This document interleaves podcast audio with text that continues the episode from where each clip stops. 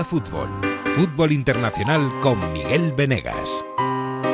Hoy va a ser un buen día, sí, una semana especial, porque uno se despierta y mira el calendario y en el calendario, así en rojo, subrayado, aparece la Champions. Y la gente te habla y te pregunta si el Liverpool es tan imbatible, o si la Atalanta, pues si son buenos o malos, o si el París esta vez, esta vez sí, hay que tomárselo en serio. Se masca el fútbol en esta semana en la que vuelve la más potente competición de Europa y eso es maravilloso. Pero este lunes de febrero nos lo han vuelto a joder con esa mancha recurrente pero terriblemente triste que sigue avergonzando al fútbol. Ayer otra persona, futbolista, fue insultada por el color de su piel. Marega, en Guimaraes. Y lo más terrible de todo es que Marega encontró en Guimaraes y sobre el césped más enemigos que cómplices. Ni sus compañeros del Oporto, ni su entrenador, ni los árbitros ayudaron a Marega, sino que intentaron que Marega tragara con los imbéciles que le estaban insultando por el color de su piel. Y tragaron. Marega se marchó y el resto pues siguieron como si no hubiera pasado nada. Hoy se avergüenzan, imagino, pero la mancha no se borra. La mancha no se nos borra.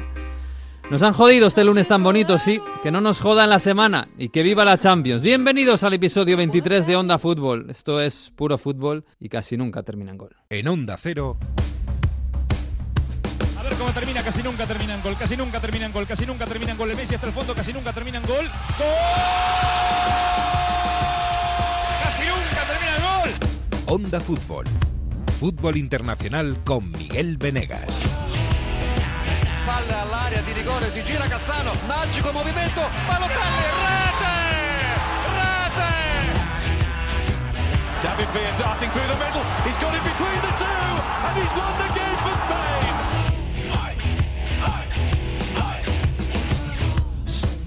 Pues sí, así empieza una semana, una semana que nos las prometíamos muy felices, muy tranquilas. Yo decía la semana, la semana pasada, pues haciendo mis cálculos, decía, bueno, la semana que viene ya hablar de Champions, no solo pura Champions, hablar del Liverpool, del Atalanta, de, de, de si el Leipzig le puede ganar a Mourinho, etcétera, etcétera, pero nos hemos encontrado con una sanción al City. Habrá que hablar de esto también y de esto de Marega, qué triste, qué triste que siga enturbiando y ensuciando el fútbol. Los imbéciles, que son racistas, en fin. Está por ahí Jesús López, hola Jesús, muy buenas. Hola, ¿qué tal? ¿Cómo estamos? Muy buenas, está Mario Gago, hola Mario Turín, muy buenas. Buongiorno, buongiorno. Buongiorno, buongiorno, ¿qué tal? ¿Cómo estás? Bien, no hace ni mucho menos frío por aquí, se está muy tranquilito, sale hasta el sol. Y expectantes con eh, la grande Atalanta que va a invadir Milán en ese partido contra la Valencia. Ahí estaremos. Tenemos, tengo preparado una previa muy, muy bonita para, ¿Sí? este, para esta gente que viene de Valencia. Vamos a estar ahí en un restaurante de los Navigli. Ya verás, ya. Ay, ay, qué envidia me da Eduardo Esteve y compañía. Pero bueno. Oye, de, de esto de, de Marega, eh, que bueno, nos han turbiado bastante el domingo y el lunes, y supongo que ya a partir de mañana hablaremos ya puramente de, de la Champions. Eh, claro, yo ayer en Radio Estadio hablaba de, de las, la cantidad de veces que habíamos hablado de estos asuntos del, del, del racismo y de que no se hacía nada, sobre todo en Italia, contigo, Mario. Y yo, y yo decía, el único país de Europa en el que se hace algo es Inglaterra, de verdad, en el que se hace algo de verdad y en el que, en el que el que se sale de los bordes es castigado eh, sin ningún miramiento. En la semana, hace dos semanas en, en Alemania también hubo un caso en un jugador del Hertha Berlín que fue insultado en Gelsenkirchen y el partido tampoco se paró y los jugadores intentaron que siguiera. Eh, yo creo que aquí el único, el único ejemplo es Inglaterra. Jesús, ahí es que eh, de verdad no hay ni medio miramiento hacia los racistas, ¿no? Sí, bueno, mi- miramiento igual sí que hay, pero desde luego que la Por actitud lo menos es muy distinta. desde las instituciones, quiero decir, desde, Sí. desde la liga, vamos.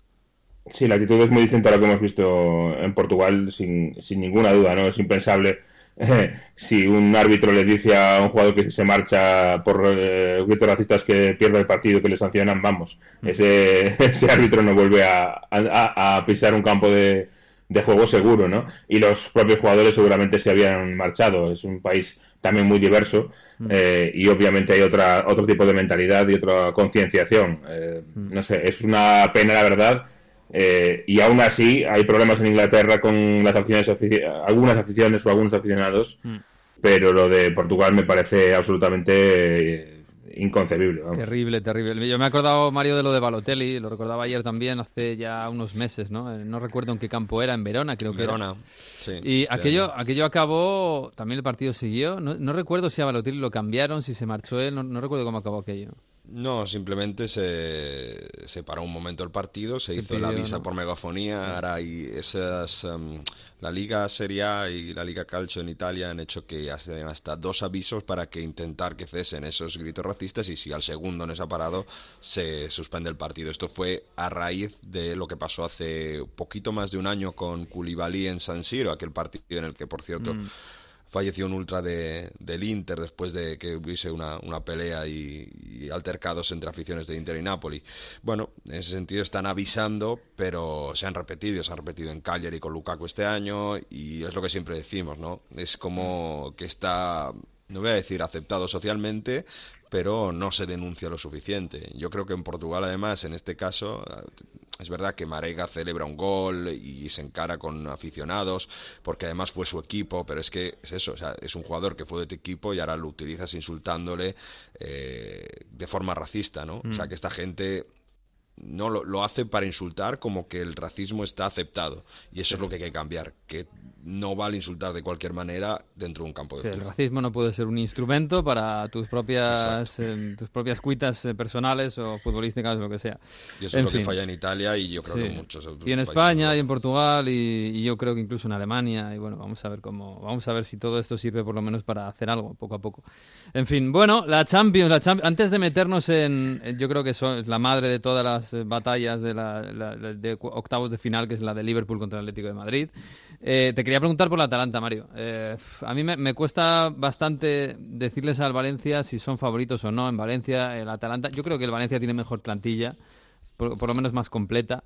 Eh, pero claro, este Atalanta le ves jugar y a veces es una maravilla, a veces es un desastre atrás. Este fin de semana lo volvimos a ver. Eh, pero desde luego es un equipo al que conviene tener mucho cuidado, mucho respeto y, y sobre todo a los tres de arriba que son muy buenos. Yo creo que además las grandes bajas, la gran baja de Garay en defensa al Valencia le va a penalizar mucho. Y para mí eso hace que para el partido de ida la Atalanta sea favorita por cómo lo va a poner, por, por, cómo va a ir a por el partido, por cómo Illicit, Zapata, Papu Gómez, ese tridente que en teoría debe ser el titular, va a ir a tope a la presión, va a morder muchísimo la salida de balón del Valencia y como no vayan a buen ritmo, por mucho que esté Ferran Torres en buen nivel, yo creo que, va a sufrir mucho el, el, Valencia. Es verdad que el Atalanta con esa defensa 3 y con los extremos muy altos puede dejar espacios a punto por justo contra los contra los extremos rivales, ¿no? Con Guedes y, el propio Ferran Torres que puede hacer daño, pero insisto, es un partido de, de morder, de, de, ir a por todas y también ese centro del campo, como digo, ¿no? Castañe, eh, Freuler, Gossen, son gente que mm. son desconocidos para el mundo del fútbol, pero mm. que... Malinowski cuando entra en la segunda parte, que entrará. Exacto, sí, sí, absolutamente. Estamos pendientes de Hatebol, si juega o no. Mm. Eh, bueno, eh, Caldara, que ha vuelto después de su, su pasado en el Mira, pero en teoría eh, jugará Missy. Son jugadores que son desconocidos, pero que en un contexto como Bérgamo funcionan de maravilla. y eh, es un poco el ejemplo que han salido jugadores de Bergamo los últimos años y no han rendido tan bien, ¿no? Por mm. ejemplo, que sí, que ahora está en el Milan. No está siendo, pero cuando estaba en Atalanta también le llevó a Europa League y casi eliminar al Dortmund. La misma Gagliardini, que en el Inter no es titular. Cristante, que el año pasado hizo un temporadón en Bergamo, los metió en Champions y ahora en la Roma no lo está haciendo tan bien. Zapacosta, que acabó en la Juve y luego acabó de rebotar en la Roma. O sea, que es un contexto donde los jugadores rinden muy bien y con un entrenador que les agita mucho y eso tiene mucho peligro, ¿no? Porque saben que es un sitio donde funcionan las cosas, no tienen nada que perder y van a ir a por todas. Y el entusiasmo, ¿eh? que el Atalanta es un equipo entusiasmado. Vamos a ver si en San Siro lo paga un poquito. El mejor ataque de la liga, lo digamos. Mejor ataque de la liga desde hace ya bastante tiempo, además. Sí, sí, sí. De largo, de largo. Bueno, vamos a ver, vamos a ver. Es bonita esa eliminatoria, ¿eh? Para, a lo mejor no tiene un grandísimo nombre para un alemán, pues igual no le, no le apetece mucho ver un Atalanta-Valencia, pero es muy bonita, muy bonita, sí señor. En fin, oye, eh, Jesús, eh, claro, teníamos que hablar del Liverpool, también del Tottenham, que juega contra el Leipzig, cuidado. Me dijo ayer Miguel Gutiérrez, que hablé con él, especialista en fútbol alemán, me dijo, el Leipzig va a eliminar al Tottenham. Yo, bueno, Miguel, yo qué sé, que tú siempre eres muy optimista. Eh, te has traído un compañero de Dazón para, para hablar un poquito de, fútbol inglés, que además sabe mucho, ¿no? Sí, estamos deseando que lleguen ya estas eliminatorias, la del Liverpool contra el Atleti y la del City contra el eh, Madrid especialmente. Y he pensado que, hombre, que quién mejor que Nacho González para acompañarnos y para darnos su punto de vista. Hombre, la media inglesa. Nacho González, ¿qué tal? Muy buenas. ¿Qué tal, chicos? Encantado de estar aquí con vosotros y más cuando vuelve la, Champions. Hombre, un placer. Da gusto, eh, da gusto. Oye, te, te, voy a empezar directamente haciéndote la pregunta que me llevan haciendo en todos los programas de Onda Cero desde hace tres meses. ¿Es posible ganarle al Liverpool ahora mismo? eh, pues casi te, te, voy a responder con lo que yo también llevo diciendo desde que se hizo el, sorteo de Champions y es que no tengo muy claro que sea posible ganarle al Liverpool, pero sí creo que el Atlético de Madrid es el peor eh, rival que le podía tocar al, Liverpool. Esto lo hemos hablado Jesús y yo muchas veces antes de, partidos y, demás, y creo que por cómo juega el Atlético de Madrid, cómo puede plantear el partido, eh, no había ni un solo equipo en octavos que le fuera a ser tan incómodo para el Liverpool, pero ya sabemos que luego este es un equipo que mm. se mueve en cualquier tipo de escenario, es muy camaleónico y en cuestión de minutos te puede destrozar. Mm. Yo le decía, ayer Hugo, eh, Hugo Condés en la retransmisión de la Leti eh, me preguntaba, le dije, ha vuelto Sadio Mané, ha marcado, tal, y, me hablaba, bueno, tal, con Firmino, Salah, Mané, a ver cómo está, a ver, el Atleti tiene que defender bien, pero ya sabemos que defiende bien, y yo le dije, a mí me preocuparía más el hecho de que el Liverpool ha encajado un gol desde mediados de diciembre.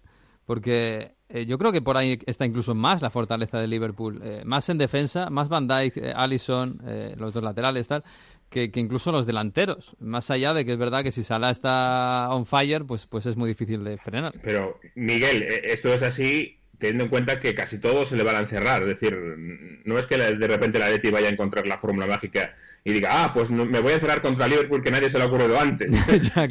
no, es, eso. Y, está Van Dyke y el que esté al lado, que da igual, que tengo la sensación de que me pongo yo al lado de Van Dyke y defendería como un león también. Serías un central top. Daría igual. Eh, y no les hacen una, una contra ni, ni, ni, de, ni, de milagro, vamos. Y es que además, en el caso del, del Liverpool, siempre hablamos de Van Dyke, el mejor central, yo creo, de las dos últimas temporadas en el continente europeo.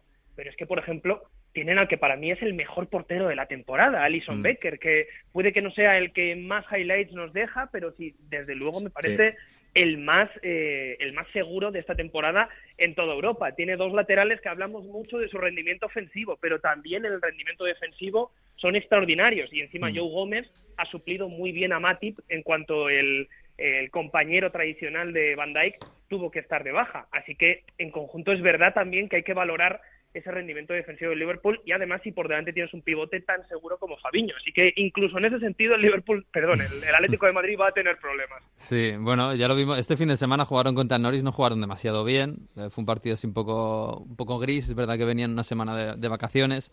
Eh, ¿qué, qué, tipo de Liverpool esperas, Nacho? Eh, no sé si ese Liverpool que ahoga en la eh, claro, porque decías tú es muy camaleónico, ¿no? A veces eh, ahoga al rival los primeros 10 minutos y le hace una presión asfixiante, le roba y, no le deja salir de su campo. Eh, otras veces se echa para atrás, lo vimos en la final de Champions, que quedó un poco deslucida, ¿no? se echa para atrás, deja al equipo contrario hacer y, busca los espacios. Claro, contra el Atlético de Madrid, yo no sé muy bien qué, qué Liverpool esperar. Sí, en este sentido yo creo que el Liverpool dependerá mucho de lo que proponga el Atlético de Madrid, porque Jürgen Klopp ha creado un equipo que se adapta a tantos escenarios que puede esperar a ver qué propone el rival y a partir de ahí proponer un estilo de juego, pero yo me espero un Atlético de Madrid muy bien replegado atrás, muy arropado en el centro del campo, y creo, por ejemplo, ya que comentabas el partido contra el Norwich, que si algo puede aprender Simeone de ese partido de los Canaries es que se protegieron muy bien en los costados. Mm. Hubo momentos en los que en fase defensiva el Norwich estaba con tres centrales, uno de ellos era lateral reconvertido a central, Jamal Lewis, mm. y puso a un extremo como carrilero. Y eso tapó muy bien, por ejemplo, las internadas de Mohamed Salah. Mohamed Salah no tuvo un partido demasiado cómodo y al final tuvo que desatascarlo Mané con un toque de, genialidad. Pero claro, hemos visto tantos partidos así del Liverpool que los acaba mm. resolviendo. Sí, me estoy acordando del el United no lo hizo tan bien. Yo creo que Solskjaer le puso a a, Sean, a Shaw, perdón, de falso central eh, por la izquierda, también doblando para, para frenar a Salah. Yo no, sé si, yo no sé si es obsesionarse mucho con Salah, que Salah tampoco está haciendo un año tan espectacular, ¿no? Claro, lo que pasa es que si no te obsesionas con, con Salah, pues te obsesionas con Firmino, te obsesionas con, con Mané. Eh, normalmente, además, el Liverpool suele, entre comillas, saltarse el centro del campo en el sentido de que es un equipo muy directo, pero Henderson y Vainaldum hacen muchísimo daño en la posición de interiores para habilitar a, Robertson y Mané por una banda y a Salah y, a Alexander Arnold por la otra, pero ya te digo que mm, yo creo que no debería plantear el Atleti un partido para un solo jugador, sino para un conjunto y sabiendo que no es favorito ni mucho menos. Hmm. Y mira, Miguel, yo ahí estoy un poco en, desacuerdo porque yo creo que sí que sí que hay que obsesionarse con, con Salah. Eh, no es a lo mejor tan no es tan vistoso, tan explosivo como hace dos temporadas cuando se le caen los goles. Sigue marcando muchos goles, quizás no eh, la barbaridad de hace dos años. Pero ahora mismo para mí Salah, y sobre todo en este último mes desde Navidades, es el gran foco de, creatividad del Liverpool. Esas diagonales eh, que tira y lo bien que se entiende de primeras con Firmino y con, y con Mané eh, son el principal foco de problemas de Liverpool. Si, si empiezas a, analizarlo, eh, es que Salah en una diagonal te cambia el partido. Eh, y es así. Y te coge una vez y adiós. Y yo creo que se obsesionan con Salah por algo en concreto. Pero es verdad, como dice Nacho, que es que eh, lo bueno de este libro que tiene muchos distintos eh, em, alternativas, muchos argumentos ofensivos. Entonces, el día que consigues anular a Salah, resulta que aparece Mané por el otro lado. y Yo, yo, añadiría, como, como simple apunte también individual, que el Atlético consiga que Firmino no se sienta demasiado útil en el campo. Que Firmino muchas veces es muy útil en equipos que le suben mucho la presión al Liverpool y él baja a recibir, se siente casi un media punta, un centrocampista más, pero cuando se encierre mucho y cierre mucho los espacios, si consigue que Firmino no se sienta especialmente útil, también será un triunfo para Simeone. Sí, desde luego. Este, me estoy acordando de los primeros minutos contra el Norwich. Firmino eh, estuvo muy, muy bien. Y lo que hace es eh, precisamente encontrar los espacios que normalmente el, equipo contrario te cierra. Y, lo de Salah, me estaba acordando, es verdad que Salah muchas veces desatasca simplemente por dos regates que haga, aunque parece que al final no llega a, portería. Me estoy acordando de la frase de Klopp de hace un año, creo que fue en Champions, que les dijo a sus jugadores, podéis salir desnudos al campo, da igual, todo el mundo va a estar mirando a Sala. Y eso, eso ayuda a los demás, ¿verdad? Eso ayuda también a, Firmino, a Mané, a los que vienen de segunda línea, incluso a los laterales que llegan muchísimo. Eh, y ahí está incluso más la importancia de Salah que incluso que marque o no marque, ¿no?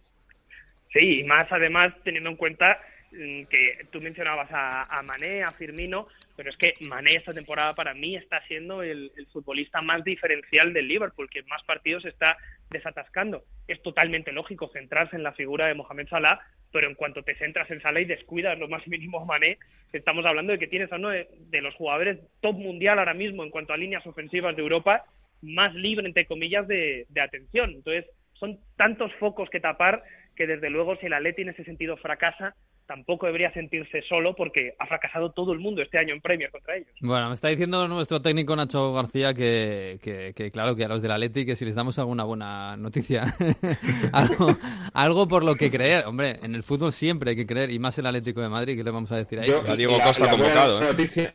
¿Eh? La buena noticia que yo veo es eh, que el fútbol no es uno más uno. Eh, es la única buena noticia que, tengo, que esto es fútbol. Si fuera balonmano o baloncesto, estaríamos jorobados. Pero siendo fútbol, eh, nunca se sabe. Bueno, pero alguna debilidad, la espalda de los laterales, los laterales suben mucho, la espalda se puede buscar. Sí, vamos a ver, eh, en cuanto a los laterales, es verdad que yo creo que es donde más juega Klopp según el tipo de partido, donde les da más subida o menos, más recorrido o menos, según cómo vea la, la historia.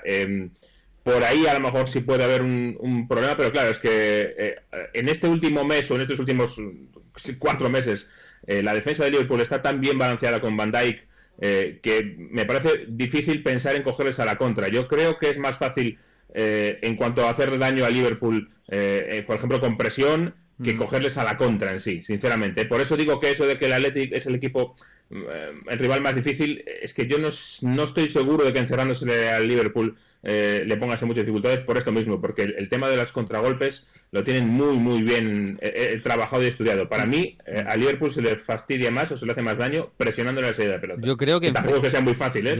Yo creo que enfriando los partidos, sinceramente. Si un equipo se plantea jugar de ida y vuelta con el Liverpool, está muerto, porque eso es lo que le gusta a Liverpool. E incluso encerrarse atrás y buscar las contras me parece complicado, como tú decías, a Van Dijk no se le encuentran las contras, ¿no? Pero enfriando el partido, a lo mejor ahí se le puede, eh, se le puede, bueno, cuanto menos pase contra Liverpool, mejor.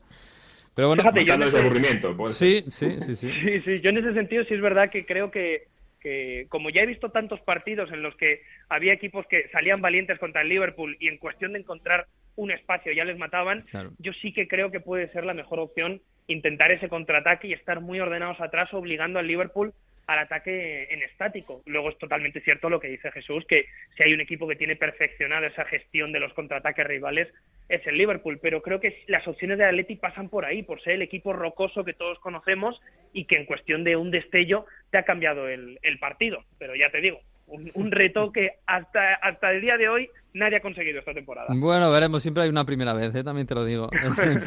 Oye, el Tottenham Leipzig, eh, pues me- lo estaba diciendo antes, me, me decía ayer Miguel Gutiérrez, va a ganar el, el Leipzig, que tiene mucha hambre, que son todos muy jóvenes, tiene un entrenador fantástico.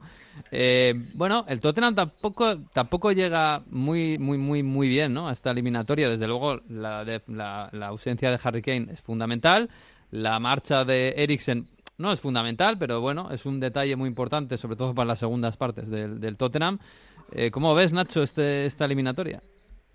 Veo, en lo que sí coincido es que el Leipzig puede ser un equipo que domine bastante en cuanto a ritmo, imponer su estilo y que el Tottenham sea un equipo más pasivo en ese sentido, porque Mm. el Tottenham, por lo general, en cuanto ha cambiado de Mauricio Pochettino a, a José Mourinho, es un equipo que está sacando varios resultados buenos, de hecho ha escalado en la posición, pero en cuanto a juego es un equipo que ha cambiado mucho y que ahora ya te digo, ya no es tanto proponer, sino esperar a ver lo que, lo que hace el rival. Yo creo que las, las bajas del Tottenham van a ser fundamentales, especialmente Harry Kane, que es un futbolista total en ese área ofensiva, y además a mí no me acaba de convencer mucho el planteamiento de José Mourinho porque no sé si es lo que favorece a todos los jugadores. Además de Leal y poco a poco ha ido perdiendo peso en el equipo y creo que muchas opciones pasarán por, por el rendimiento de Heung-Min Son. Ahora, para mí es una eliminatoria 50-50 porque no veo ni mucho menos favorito al, al Tottenham. Sí, yo tampoco, ¿eh? Yo, es verdad que el Leipzig eh, tampoco últimamente está flaqueando un poco, ¿eh? Por lo menos en juego, incluso el partido contra el Bayern que acabó 0-0, raro en, en Alemania. Eh, a ver cómo Dani Olmo se va acoplando a esa media punta, que lo está haciendo poco a poco bien. Eh, Jesús, pero es verdad que este Tottenham, como decía Nacho, eh, ha perdido un poquito de... No de resultados, pero de, de- de- de forma de juego. Y tampoco es que con Pochettino tuviera una forma de jugar siempre igual.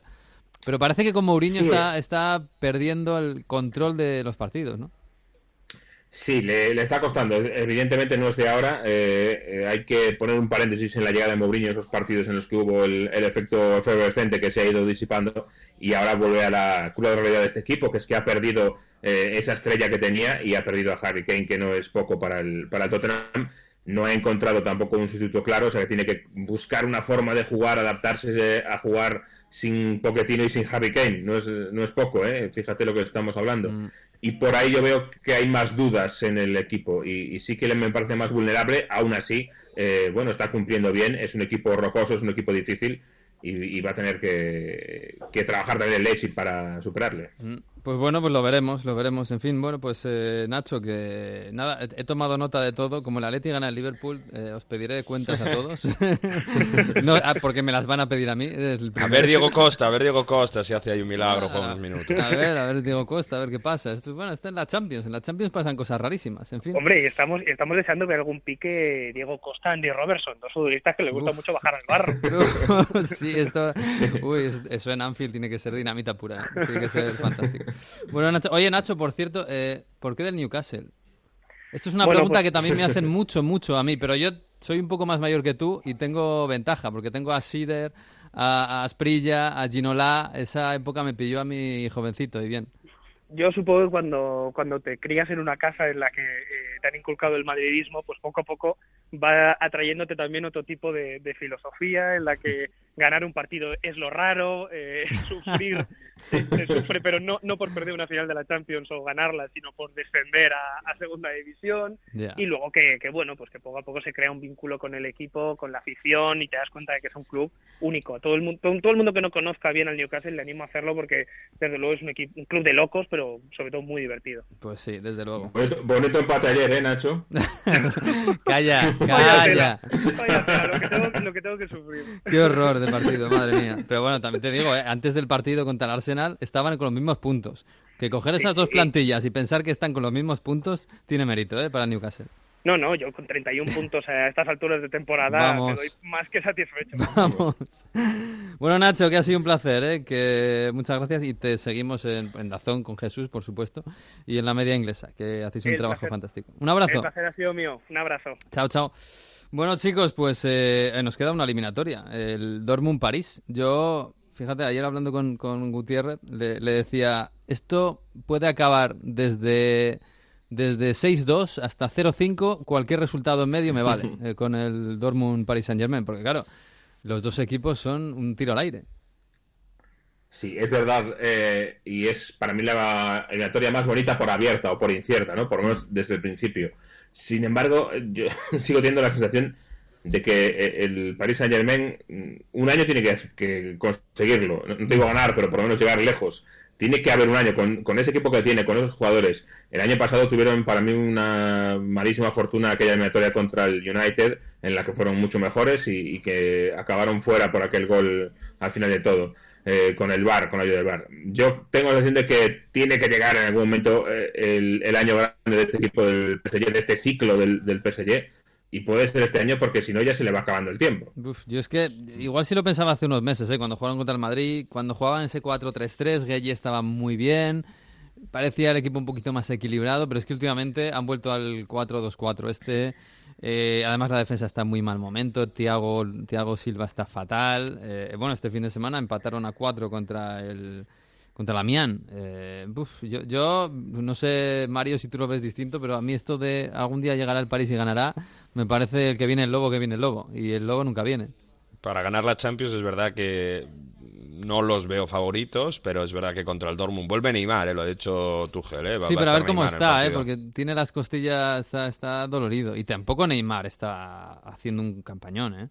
Pero es verdad que el Dortmund es un equipo muy ofensivo, que tiene Haaland, que tiene Sancho, que tiene gente que, que, que, ofensivamente puede dar mucho contra un París que si no defiende bien lo puede... Pero de la otra parte no es un equipo que tampoco defienda demasiado bien. Yo me espero una eliminatoria con muchos goles, pero creo que en ese intercambio de golpes el París tiene jugadores con más experiencia o que al menos saben gestionar mejor los, estos partidos de, de, la élite, ¿no? O sea que me espero, es verdad que el Dortmund puede poner en problemas y que incluso se puede adelantar a la eliminatoria, pero al final que la calidad del París, en esta eliminatoria en concreto, ¿eh? luego en mm. rondas sucesivas veremos, pero debería, debería salir ganador. Pero bueno, vamos a ver porque puede ser eso, un partido a lo mejor lo que tú dices, ¿eh? un 3-4 tranquilamente. O un 5-5 perfectamente, viendo las dos defensas y los dos ataques que, son maravillosos. Eh, y a ver si juega Giovanni Reina, que de verdad este chico cada vez que ha salido ha hecho unas cosas tremendas. ¿eh? Que la delantera mm, teenager de, este Dortmund.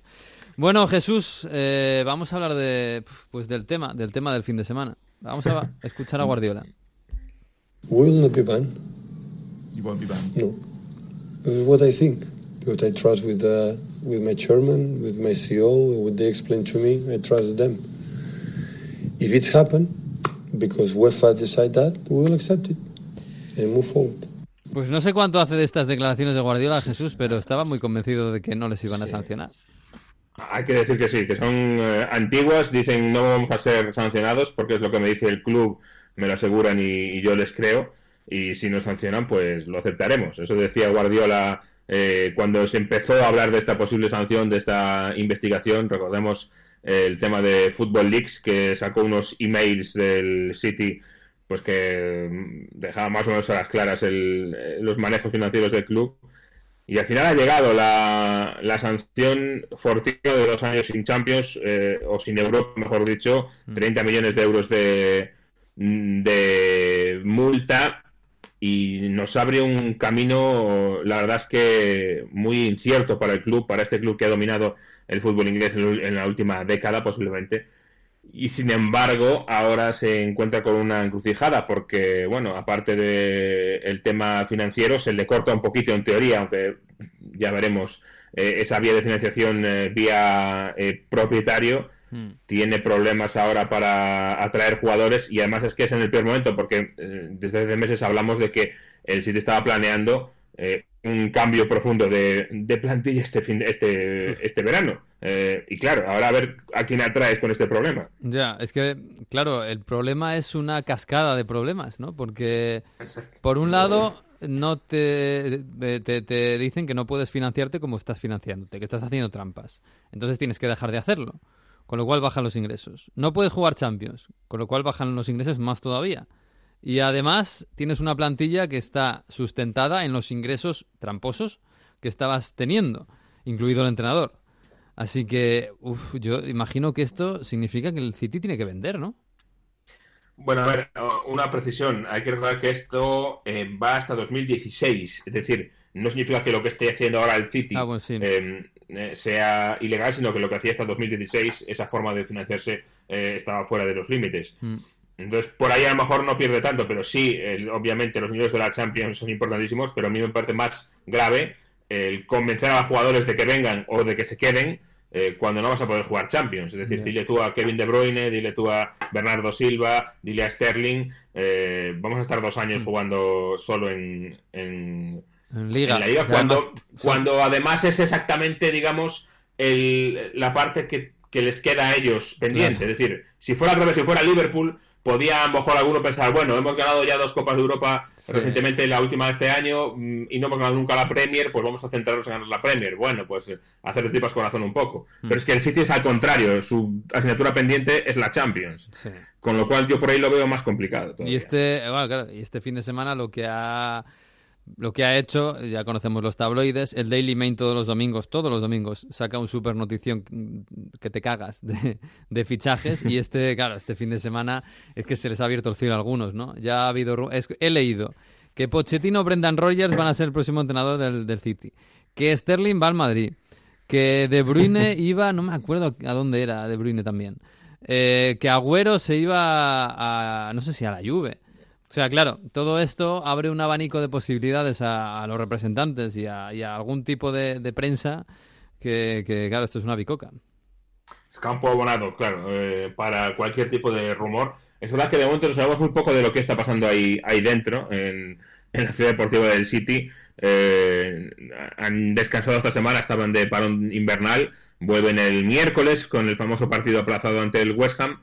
Y, escucharemos de Guardiola, escucharemos de los jugadores a partir de ahí. Eh, yo entiendo que ahora eh, van a estar pensando más que nunca en la Champions, en que puede ser la última oportunidad de este equipo, de este ciclo eh, del City de ganar la Champions o de por lo menos hacer algo grande en esta competición, porque es lo que se les ha eh, resistido a un equipo enormemente exitoso en todo lo demás. Le ha faltado la, la Champions League y a partir de ahí eh, a ver qué pasa. Yo creo que ahora mismo está todo el mundo muy descolocado eh, y dentro de poco pues empezaremos a ver eh, gente que diga pues yo me quedo o gente que se calle y que no quiera eh, comprometerse. Eh, va a ser un mes de marejada, empezando por Guardiola y siendo por los jugadores, pero yo creo que de momento todavía están un poco eh, dejando que el polvo baje y a ver qué pasa con la apelación, etcétera. Oye, yo tengo muy mala memoria, lo reconozco, pero este, este año a Guardiola se le ha preguntado por, por aquello de la Juve y dijo que se iba a quedar, ¿no?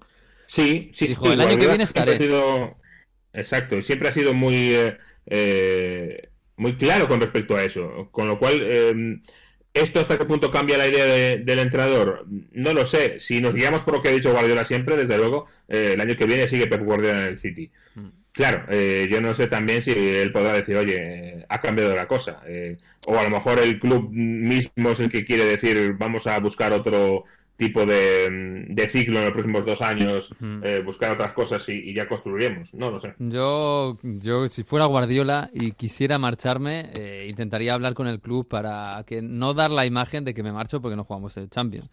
Porque quedaría Claro. muy señalado para la afición, muy, pues eso, abandonan el barco. Eh, también es verdad que los... Yo, por hoy, si tengo que apostar, diría que se queda por, por lo que ha venido diciendo últimamente Claro. y porque tiene una relación de primera mano con el club. Ha insistido mucho en lo, en lo contento que está en el club con, eh, con Chiqui, eh, con Ferran Soriano, etcétera, etcétera. En fin, eh, yo diría que se queda, pero eh, esto ahora entramos en, en aguas inexploradas para todos. También, claro, eh, hay que empatizar un poco eh, con, con todo el mundo. Te caga bien o te caga mal Guardiola, pero a Guardiola, desde que se marchó del Barça, se le ha señalado por no ganar la Champions. Que vaya señalamiento también, como si ganar la Champions fuera fácil. Eh, pero siempre se le ha señalado, des- fuera del Barça, fuera de Messi, no has conseguido ganar la Champions, que es para lo que te fichaban. Y ahora, encima, te le quitan la Champions. No, no va a poder disputar la Champions. eh, Por lo menos dos años. Vamos a ver si el TAS le quita un año o algo así, pero el año que viene es muy probable que no pueda jugar. Así que para Guardiola, desde luego, es un papelón. Eh, pero bueno.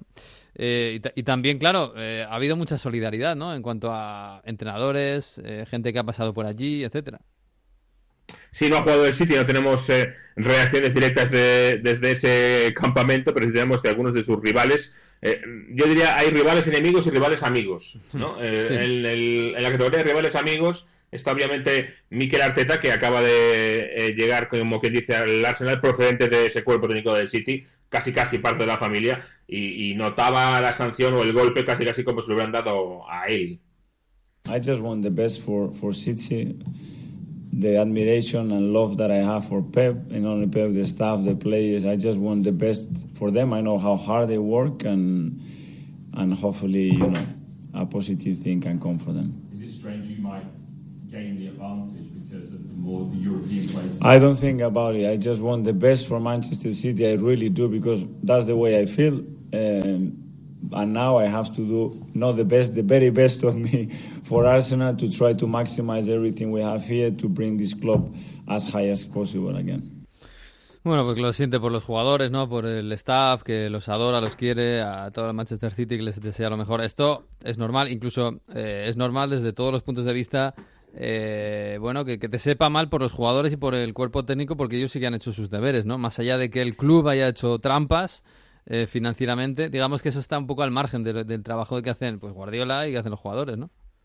Claro, se siente un poco casi parte todavía de ese grupo de trabajo y, se pone en su lugar, ¿no? Y es un palo gordísimo. Y le hacían una pregunta para mí que es muy pertinente y se escapaba como podía, porque claro, no es culpa de nadie, pero lo cierto es que a mí que el Arteta entrenador le viene fantástico esta sanción del City porque se abre una plaza más de Champions. Y se lo preguntan y decía, bueno, yo no quiero pensar en eso, claro. Obviamente Sí, sí. Que se lo digan a Mourinho. que ahora mismo está en Champions. y además creo que Mourinho tiene una cláusula que cobra bastante más y mete el equipo en Champions. Y ahora meter al equipo en Champions es ser quinto. Eh, bueno, a mí me encantaría que, llegara al Sheffield United, eh, que está por ahí. Eh, sería fantástico ver a Bramall Lane. Está el Sheffield, está el Wolverhampton cerca por ahí también, pero sí, al final posiblemente, y más con esta, con esta noticia, yo creo que esta semana eh, en Old Trafford, en, en White Hart Lane, han eh, puesto las orejas tiesas arriba también en el Emirates y obviamente eh, esa doble plaza que hay ahora mismo en juego es, una, es un gran alivio para ellos. Sí, sí, sí, desde luego. Desde luego. Por cierto, Mourinho, que le he escuchado, no, no lo he escuchado, le, he leído.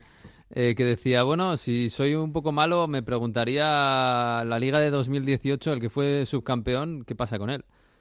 Porque claro, eh, también algún aficionado del Liverpool este fin de semana le, leía, ¿no? Bueno, ¿y por qué no le quitan la liga, las ligas que ha ganado fraudulentamente al, al City?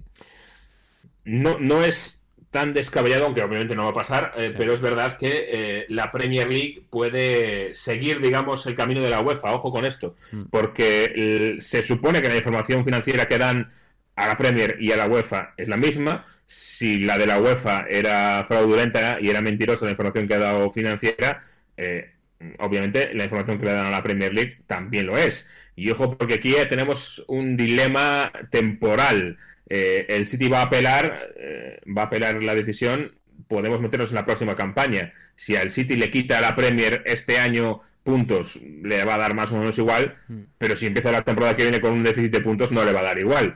Y si por obra y gracia de la apelación retrasas la resolución del caso hasta la próxima temporada, eh, a lo mejor te puede beneficiar el tema de la Champions, pero vas a empezar una liga que tienes que jugar contra este Liverpool con una desventaja de puntos, porque lo más seguro es que la Premier League acaba metiendo una sanción al, City por este mismo tema, porque no solo hay que cumplir el fair play financiero para jugar en Europa, sino también para jugar en la Premier League. Sí, al final yo creo que lo que mejor le viene al City es que esto vaya lo más rápido posible y que pase cuanto antes. Vamos, lo del es que vaya pasando cuanto antes. Bueno, eh, también a Klopp se le ha preguntado por esto, ¿no? Sí, el, rival enemigo en teoría, aunque la verdad es que se ha mostrado bastante amigable y bastante eh, comprensivo Klopp, sobre todo con, con, lo que es su parcera, ¿no? Los jugadores y el cuerpo técnico. To be honest, I, I feel for, for Pep and, and, the players because it's wow, they did for sure nothing wrong. They just played football and sensational football. Wherever Pep was, he he helped each league to to to to to improve football and um, but then in the end we all have to respect some rules and I have no idea if they did or not but obviously UEFA sees it, sees it like this that they didn't and yeah, then we will see what happens. Para mí impecable Jürgen Klopp, impecable.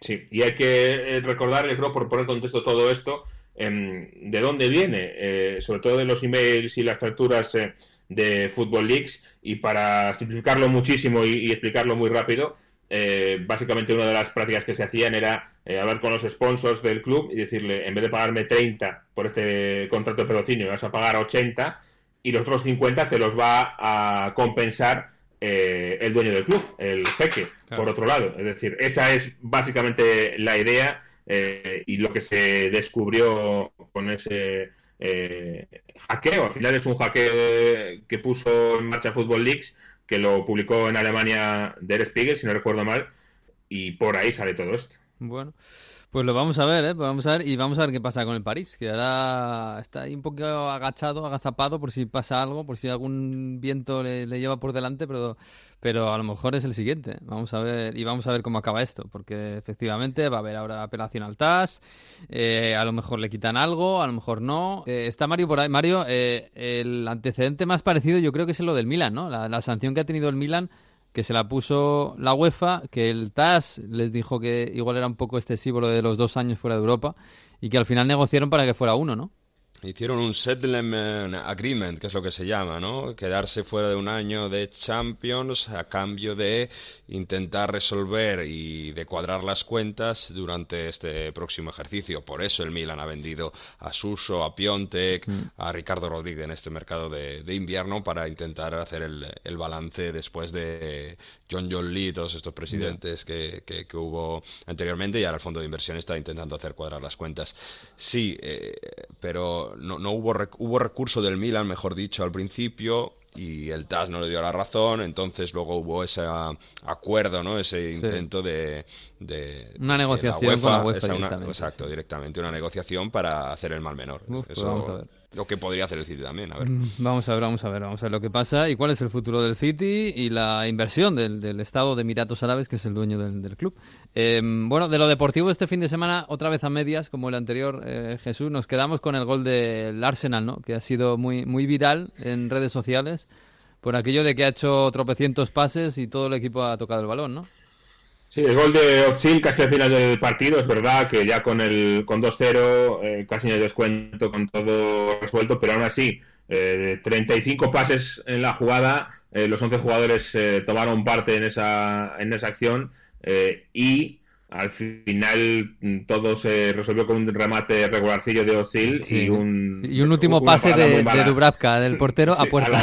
Es decir, que al final fueron 12 jugadores los que participaron en el gol contando a, a, Dubravka. Es una pena que ese remate no fuera mejor porque lo que ha sido toda la, jugada eh, pues merece la pena verla, verdad. Sí, sí, Bueno, a ver si mejora el Arsenal, ¿eh? porque Arteta tiene muy buenas intenciones, pero de momento, bueno, le está costando un poquitín. Igual que a Ceballos, que fue titular y que... que fue titular después de mucho tiempo, ¿eh? no jugó desde el 2 de noviembre. Sí, sí, sí. Con algún problema físico de por medio, pero sobre todo yo creo por eh, con temas de que no contaba para, para los entrenadores. Mm. Y está haciendo Arteta una pequeña revolución, yo creo, en el, en el Arsenal. Todavía va a revolucionar más posiblemente la defensa, porque tiene a dos eh, jugadores nuevos que estaban ayer en mm. el palco, a Cedric y a Pablo Marí. Pero ayer salió otra vez eh, Dani Ceballos, salió en Ketia, el delantero repescado del Leeds, que era suplente en el Leeds y ha pasado a ser titular en el Arsenal. O sea que vamos a ver lo que pasa. Bueno, vamos a ver, vamos a ver. ¿eh? Tiene todavía tiempo, hay que darle tiempo. Eh, lo que pasa es que Ceballos tiene poco tiempo, porque hay que recordar que está cedido y a ver qué pasa con él. Pero, pero bueno, eh, vamos a ponerle, sí, sonido italiano, estas músicas que trae Mario. Ma sera solo voglia di ballare, di perdere la testa e non pensare più che la mia vita non è niente di speciale e forse alla fine c'hai ragione tu. In un mondo di giorni di polio sono Ringo Starr, in un mondo di giorni di polio sono Ringo Starr. Mario, te digo que eh, Nacho, Nacho González, nuestro técnico, nos mira de soslayo cuando metemos estas cosas. Esto está súper de moda en Italia. ¿Ah, Estos son los pingüinos tácticos nucleares que os decía la semana pasada. Ah, amigo. Los pingüini tattici... ¿Cómo es tattici nucleari? Pingüini tattici nucleari. Y son los que quedaron terceros en San Remo en la semana pasada. Y estos se escuchan muchísimo. Son los ganadores morales de San Remo. Ah. Porque en todos los sitios se está escuchando esta canción. Oh, el ganador moral. Como el Tottenham de la Champions. Que la mia vita non è niente di speciale. Tanto como el Atlético de Madrid hace unos años. La canción se llama Ringo Starr, ¿eh? Si alguien le Ringo Starr. buscar. Sí. Ringo Starr in un mondo di giorni di polio sono Ringo Starr in un mondo di giorni di polio He de decir que esto se pega, ¿eh? Se me está empezando Sí, a gustar. sí, sí. No, no, está bien, está bien. Dice, en un mundo de John y de Paul, yo sono Ringo Starr. Ah, está bien. De George Harrison no se acuerda nadie nunca. No, no. Mira, un poco, mira, lo podemos girar así como en un mundo de John y de Paul, en un mundo de Juve Inter, Ajá. Ringo Starr sería la Lazio. ¡Ay, qué bien hilado! ¡Qué bien hilado! La Atalanta, la Atalanta. La Atalanta, bueno, la Atalanta está ahí cuarta. Bueno, bueno, bueno, la Atalanta está cuarta, que poco a poco, además se ha finceado porque le ha ganado a la Roma este fin de semana, eh, otra vez remontando, otra vez. Eh, pero sí, hombre, la, la- la gran cenicienta de esta liga, Mario, es la Lazio, que llevamos todo el año hablando de qué bien que el Inter nos está dejando una liga bonita con, compitiendo con, el, con la Juve de tú a tú. Pero de repente tenemos tres y además el tercero es el Inter porque el segundo es la Lazio. Es que el anti-Juve, como ya se titula por aquí, es la Lazio después de lo, del partidazo que, que generó ayer. Es verdad que se aprovechan de los errores, luego escucharemos a Conte. Mm. Es verdad que Paderi hace no un buen partido, pero se necesitaba ese equipo, esa mentalidad para levantarse contra el gol inicial del Inter y se necesitaba, bueno, demostrar que, que están ahí para marcar goles. No es casualidad que hayan ganado a Juve Inter, remontando a los dos. No es casualidad que a la Juve y al Inter el 2-1 los hace Milinkovic Savic, que estamos viviendo su otra temporada fantástica. Bueno, Milinkovic Savic ayer en la primera parte, que es una pri- primera parte un poco floja, o, o- o con pocas ocasiones al menos, está a punto de marcar el gol de la temporada. En, en- en un disparo de larguero. Sí, tremendo, tremendo. Se le ve muy suelto, se le ve sin presión psicológica, sin, sin nervios y, esto se ve la clave, ¿no? Y, se ven cosas, bueno, pues eh, como Luis Alberto ya lo venimos diciendo, eh, se ve que es una gran familia y que se han quitado la presión. Y eh, es verdad que poco a poco lo que va quedando del grupo es que, bueno, si haciendo las cosas bien se, puede conseguir. El mensaje de Simón Inzaghi ha sido que, bueno, él sabía que si seguían haciendo así las cosas en el descanso iban a ganar, que no tenían ninguna duda. Y sin pensar en Scudetto, es verdad que veía a los jugadores un poco más tensos, ¿no? Porque ya el discurso de luchar por el Scudetto ya se empieza a notar. Pero que tienen esa presión, o sea, esa falta de presión que tienen los demás, que lo normal es que no ganen el Scudetto, y bueno, eso les sirve para, para jugar mucho más eh, libres y aprovecharse de los errores. Y yo creo que lo que tiene Simón Inzaghi es un meritazo tremendo, porque no es un técnico que hace cosas tácticas impresionantes, pero es un técnico que ha cogido jugadores que no les conocía nadie, sobre todo, que es fe- Mm. también mérito de Iglitar, y les ha dado una confianza fantástica después de hacer malas temporadas. La primera temporada de Luis Alberto de la Lazio, por ejemplo, apenas juega y, y no hace nada. Y él le coge, le da confianza y te lo dicen los mismos jugadores. Dice, yo si estoy aquí, eso lo estoy haciendo bien, es por Simón Inzaghi. Les da muchísima confianza. El caso de Johnny, por ejemplo, en primera parte de la temporada no ha sido nada, nega- no ha sido nada positiva. Ayer le tocó ser titular, no está Lulic, está lesionado. En Parma fue, lo hizo bastante bien. Es verdad que sufre defensivamente, pero ofensivamente aporta mucho con esos centros al área. Entonces, Simón Inzaghi es un entrenador que a los jugadores les mejora una barbaridad y eso en un concepto de Scudetto, de lucha por Scudetto, es, es clave. Además, recordad, la Lazio está fuera de Copa Italia y Europa League, solo tiene la, la Mm. liga para luchar. Sí, o sea sí. que, bueno, en este contexto a ver si aguanta la presión, pero en teoría sí, sobre todo, bueno, para ganar al Inter, que mentalmente era su, siempre hemos dicho, ¿no? Que, que era su gran aspecto, pues le, le ha, le ha servido y, ha- y ha- y le ha superado en ese, en ese aspecto, en el que no es nada fácil superar mentalmente a un equipo de Conte. Y no es eh, casualidad que el Inter haya perdido dos eh, partidos esta temporada en Serie A, uno contra la Juve y otro contra la Lazio. Y tampoco es casualidad, creo, que esta semana haya perdido dos partidos eh, sin Handanovic. Padelli no ha estado nada bien, sobre todo en el, en el penalti, ¿no? Donde sale mal, se hace un lío con, eh, con Skriniar, luego llega De Vrij y hace un penalti que seguramente no se podía haber evitado, pero sobre todo es las salidas, es la seguridad que da Padelli, que Mm. da Handanovic. Muchos hablamos de cuántos puntos da Handanovic cada año a- al Inter. Bueno, pues también eso se, se representa en la seguridad que tienen los, los jugadores, ¿no? Hablabas tú de las derrotas del Inter. La verdad que eh, el, el Inter en partidos importantes está fallando, este Inter de Conte. ¿eh? Porque, por ejemplo, me acuerdo de un Inter-Roma que empataron en casa 0-0. Mm. de- en el partido contra Atalanta también que empataron a uno. El otro día en Copa no contra, hablar contra el Napoli. contra el Napoli, ¿no? Los partidos así grandes les está, está fallando, ¿eh? Prácticamente solo el Inter Lazio de la primera vuelta, que es el único partido, el último partido que ha perdido la Lazio, por cierto, Ujú. y el Inter Dortmund, me, me- quiero acordar, porque contra el Barça los dos, eh, en Dortmund te remontaron y seguramente, bueno, las- la, excusa de Conte, lo que dijo Conte después del partido, es que este equipo tiene que crecer todavía mucho más mentalmente, que es un equipo que en la segunda parte, cuando empezó ganando, se veía miedo. No sé si por el tema de Padeli o porque no saben gestionar todavía las ventajas. Entonces, bueno, no sé si Conte echa de menos que la Juve sabían gestionar mucho más, pero ahora todavía, o sea, se echaban atrás y no concedían nada, pero este Inter todavía lo hace. Y es que ya van 11 puntos perdidos después de ir ganando. Hablábamos de esa racha de empates donde empezaban a ganar y luego le empataban, pues un poco lo mismo y contra el Lazio la vuelta a pasar. Entonces, este es Conte hablando de que al equipo le falta mentalidad, le falta cerrar los partidos. Le partite, se vogliamo pensare in grandi, essere, in gra- cioè essere grandi, e secondo me oggi noi non lo siamo e dobbiamo comunque lavorare, e partite come queste tu le devi, le devi gestire, ecco, invece fin, primi, fin dall'inizio si è vista un po' di, di- di frenesia, un po' di, di irrequietezza, ecco, diciamo irrequietezza. Mm.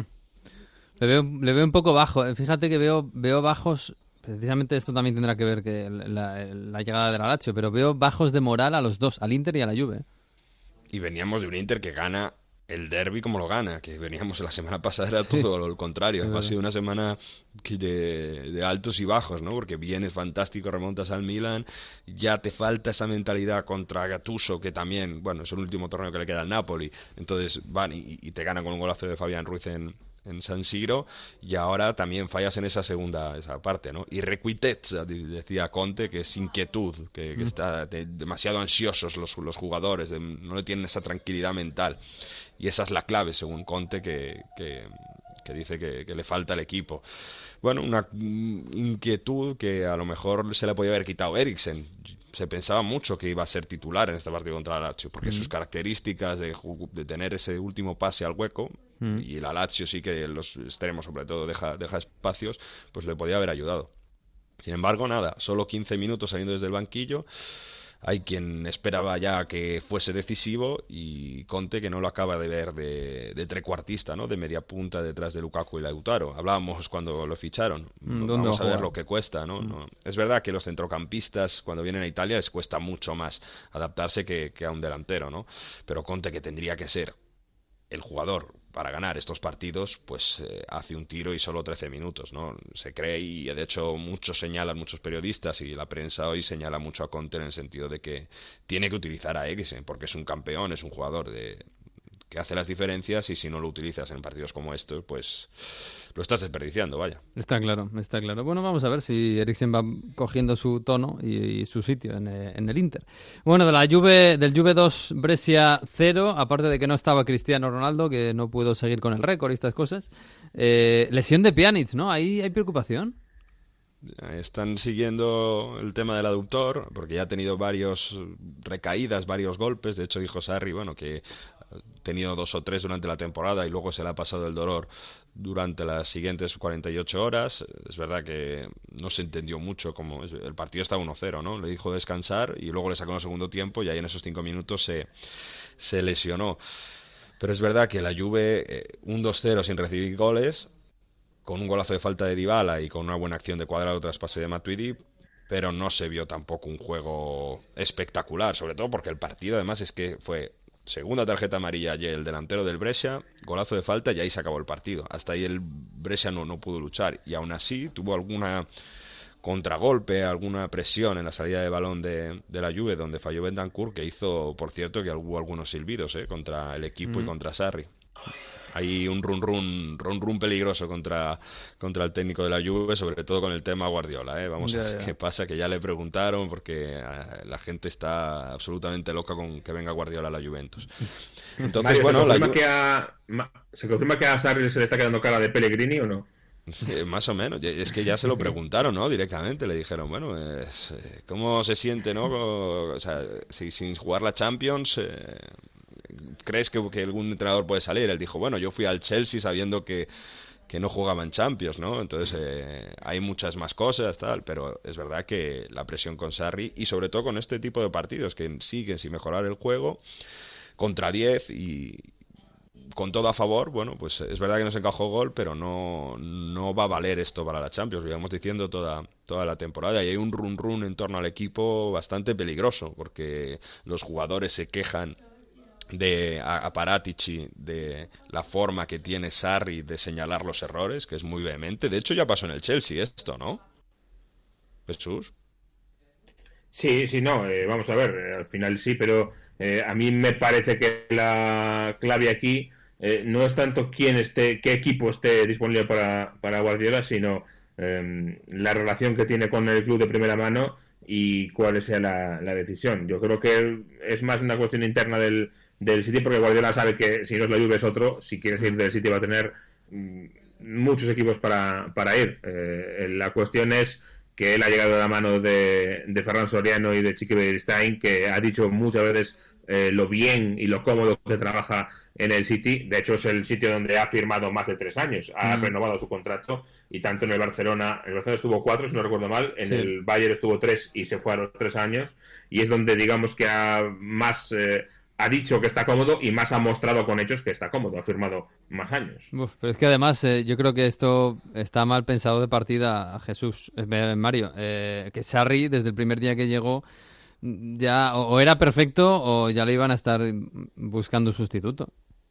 Lo decimos que no tiene mucho que ver con el ambiente de la lluvia, por eso mismo, ¿no? Bueno, tiene contrato hasta 2022. Entonces, claro, si aparece la oportunidad, por pequeña que sea, de fichar a Guardiola, que es el mejor del mundo, junto a Klopp o junto a lo que sea, pues eh, es que le van a le van, le van a intentar hacer la cama, está claro por eso decía que, que, el, el, tema de que le están, o sea, que, que, ya haya jugadores que se quejan públicamente de eso, ¿no? De cómo se gestiona el ambiente en febrero, oye, cuando van primeros en la liga, en octavos de Champions contra un rival asequible y prácticamente la final de Copa Italia, como no empiezan a venir los resultados, ya fallaron en Verona y ya hubo muchísimas críticas, pues mm. eh, está claro, ¿no? Que, no se perdona. Y hay silbidos en el estadio por el juego. Eh, el clima es un poco raro. Ya, ya, ya. Eh, ah, por, cierto, estuviste, estuviste, hablando con el entrenador de Brescia, ¿no? Estuviste el domingo ayer. No, pero bueno, que quería, quería también escuchar a, a Sarri, ¿no? Hablando un poco de, de, todo el ambiente, de, de cómo está el tema de...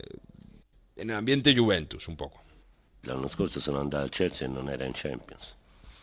E l'ho fatto volentieri venendo via da, da una squadra invece era in Champions, quindi non, non la ritengo una discriminante assoluta, poi vediamo quello succederà al City perché ora stiamo parlando del primo grado di giudizio. O sea, eh, esto es Sarri hablando de lo que decía el Chelsea, ¿no? Que sí. La rueda de prensa de, del partido prácticamente contra el Brescia se centra lo más señalado es que ojo que está Guardiola en el ambiente y ese es el ambiente Juventus ahora mismo. Insisto ojo que Ahora va a tener un partido tranquilo la semana que viene la SPAL, contra la SPAL, la Juventus, pero luego tiene el Olympique de Lyon 1 de marzo a Juve Inter, a ver cómo, cómo, llegan los dos, y luego la vuelta de semifinales contra el Milan. Tres partidos muy, muy importantes. Eso sí, recupera Chiellini, ¿eh? que volvió a mm. jugar. Vamos a ver si llega para la Champions, pero para el día 1 debió volver. Y estuve hablando un buen rato con Diego López, el entrenador uruguayo que lleva su segundo partido en el Brescia. Lo va, a tener complicado el Brescia para salvarse, porque tiene un equipo muy limitado.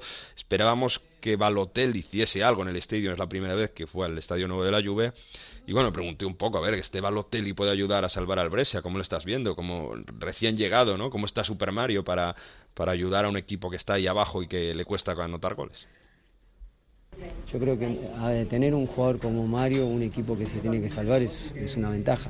Yo creo que tenemos que ayudarlo más y darle más apoyo. Hoy era difícil para él porque estaba en medio a cuatro o cinco defensores y siempre que tenía pala estaba rodeado pero bueno, creo que, nos va a dar una grande mano. En, Él está bien. Sí, sí, yo lo veo bien, lo veo bien con, con sus compañeros, que esto es, muy bueno para, para todos tenerlo a él.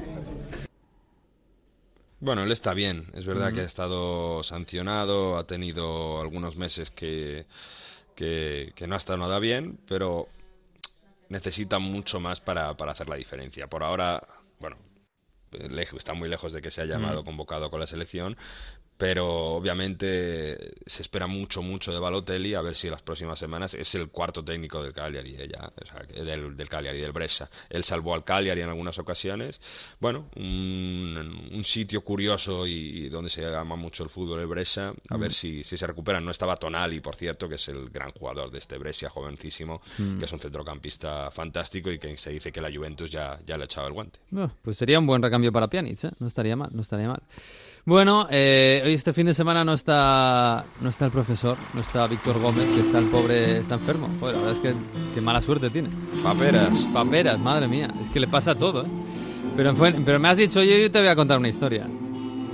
porque ha habido Lazio Inter y muy poco muy, muy poca gente sabe que la Lazio y el Inter es una de las es una historia de la amistad del gemelayo como se dice en Italia Mm. el hermanamiento entre dos aficiones más histórico que hay ahora mismo en, en la serie italiana y es curioso porque es un hermanamiento que nace de un odio común o de un hermanamiento que nace como respuesta a otro hermanamiento, el hermanamiento que existió entre Roma y Milán en los años 80 y este hermanamiento nace como respuesta a eso. Es verdad también como el contexto de las curvas que ambos son tienen mayoría de extrema derecha en sus filas, Mm. pero también por cómo están eh, por su contexto, ¿no? Hay que tener en cuenta que la Lazio está fundada en 1900 y que luego tuvo que soportar como la Roma en 1927 quiso unir todos los equipos de la ciudad y tuvo esa especie de sentimiento de resistencia contra el resto de la capital de Roma,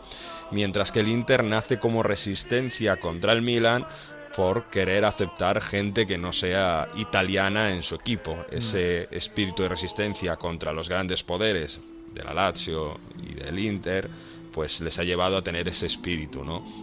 Es verdad que en eh, los años 80 esa rivalidad Roma-Milan que se lleva mucho por el odio a la Juve común, esos eh, enfrentamientos que han tenido eran años donde se, los ultras se unían mucho para luchar contra alguien, pues eso llevó a que Inter y Lazio se fueran creando con esas eh, uniones políticas y con esa forma de, de odiar al rival, pues se uniesen a, a Lazio, la Lazio y el Inter, que además es muy complicado que en Roma y en Milán se unan, porque son dos ciudades enfrentadas, capital política la Roma, en Mm. Roma, y capital económica en Milán.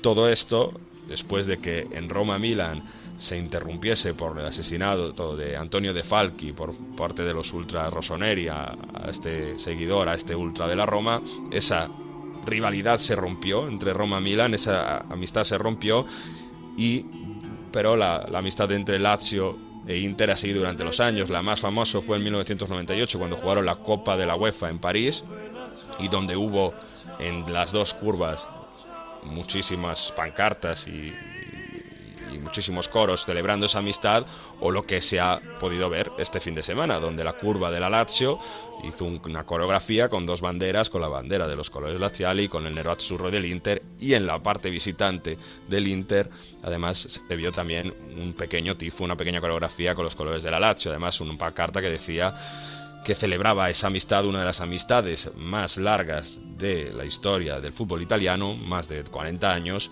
que nace desde un odio a otra amistad. Pero, como Mm. son las cosas, que la amistad Roma-Milan, que se nació por amistad, se interrumpió, mientras que la amistad Lazio-Inter sigue vigente en nuestros días. Bueno, pues que hay amistad, hombre, que hay amistad en el fútbol y en las gradas y en todas las aficiones del mundo, hombre, sí señor. Bienvenida sea la amistad, hombre, si es por algo que no sea la extrema derecha y el odio a otro equipo, pues eh, mejor, pero que se hermanen los equipos, sí señor. Bueno, Mario Jesús, Jesús eh, Mario, eh, feliz Champions. Estoy nervioso, eh, por la sí, Champions. Yo también, yo tengo unas ganas de ver ese París, el Dortmund París. Eh, que no puedo conmigo. Eh, lo del Liverpool ya, os, oye, no sé, os lo dejo a vosotros. Y la Europa League, ¿eh? yo también, también tengo ganas de Europa League. Quiero ver si Roma e Inter tiran la Europa League y van adelante, si tienen equipos para ir hacia adelante. Y la Europa League también nos regala buenas noches de fútbol. ¿eh? Sí, sí, sí, La cosas muy olvidadas. bonitas. Ese Wolverhampton español, Jesús, va a ser bonito. Hay mucha gente en España que bonito, no ha sí. visto a Dama Traoré, de verdad, ¿eh? y tiene que verlo. En fin, bueno, que cuidaos mucho, ¿eh? Y nos vemos, nos saludamos. Un abrazo. Abrazo. Chao. Hasta luego. Pues hasta aquí hemos llegado, sí señora. Semana que viene, el próximo lunes, a partir de la una, como siempre, en Onda 0.es y en todas las redes sociales estará colgado el episodio 24 ya, madre mía, de Onda Fútbol. Hasta aquí llegó el 23. Disfruten de esta semana tan especial, disfruten de la Champions y adiós.